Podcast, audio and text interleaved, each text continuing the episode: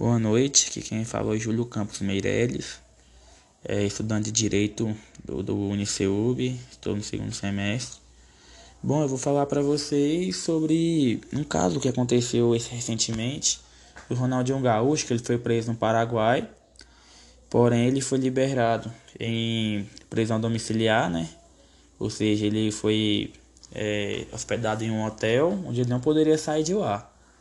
Porém, ele participou de uma live do grupo Revelação, uma banda de pagode do Brasil, que é, por, vídeo, por meio de videoconferência é, é, houve uma participação dele né, por meio de videoconferência.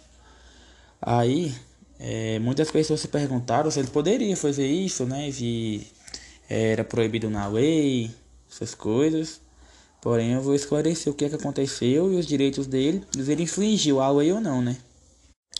Vou começar aqui. No artigo 317 do no Código de Processo Penal e na lei das, das execuções penais, lá dispõe que a prisão domiciliar consiste no reconhecimento do indiciado ou acusado em sua residência, só podendo dela ausentar-se com autorização judicial.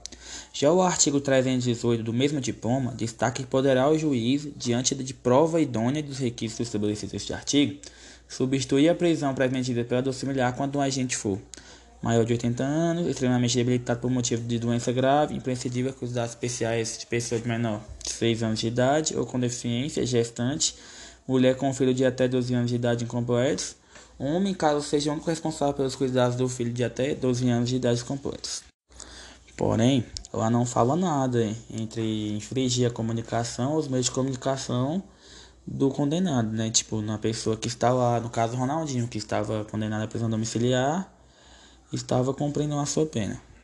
Ah.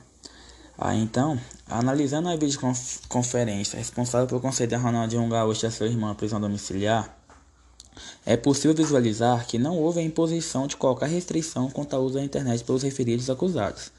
Nessa perspectiva, o item 3 do artigo 12 da Constituição Paraguaia não deixa dúvidas de que, ainda que esteja em cárcere, a livre comunicação deve ser garantida como regra. Nota-se que na decisão judicial até então existente, ou seja, aquela que o submeteu à prisão domiciliar, não houve qualquer restrição a possibilitar a exceção prevista no meio dispositivo constitucional, ou seja, a possibilitar a conclusão pela incomunicabilidade. Ou seja, a mesma tecnologia que liberta em tempos de pandemia não pode servir como subterfúgio para eventualmente restringir a prisão domiciliar de quem quer que seja, premissa igualmente aplicável no caso, ora analisando ou ainda é.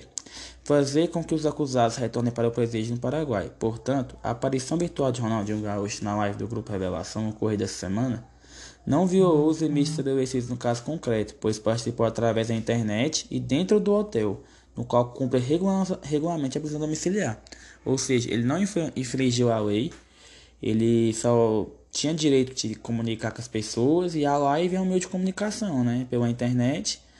Então ele é inocente nesse processo aí e portanto ele continua em sua prisão, continua em sua prisão domiciliar tranquilo até que esse dia, foi sair esses dias agora, né? Com a liberação dele e foi exportado e foi exportado novamente para o Brasil. Ah, então é isso. O que eu queria falar para vocês era isso aí.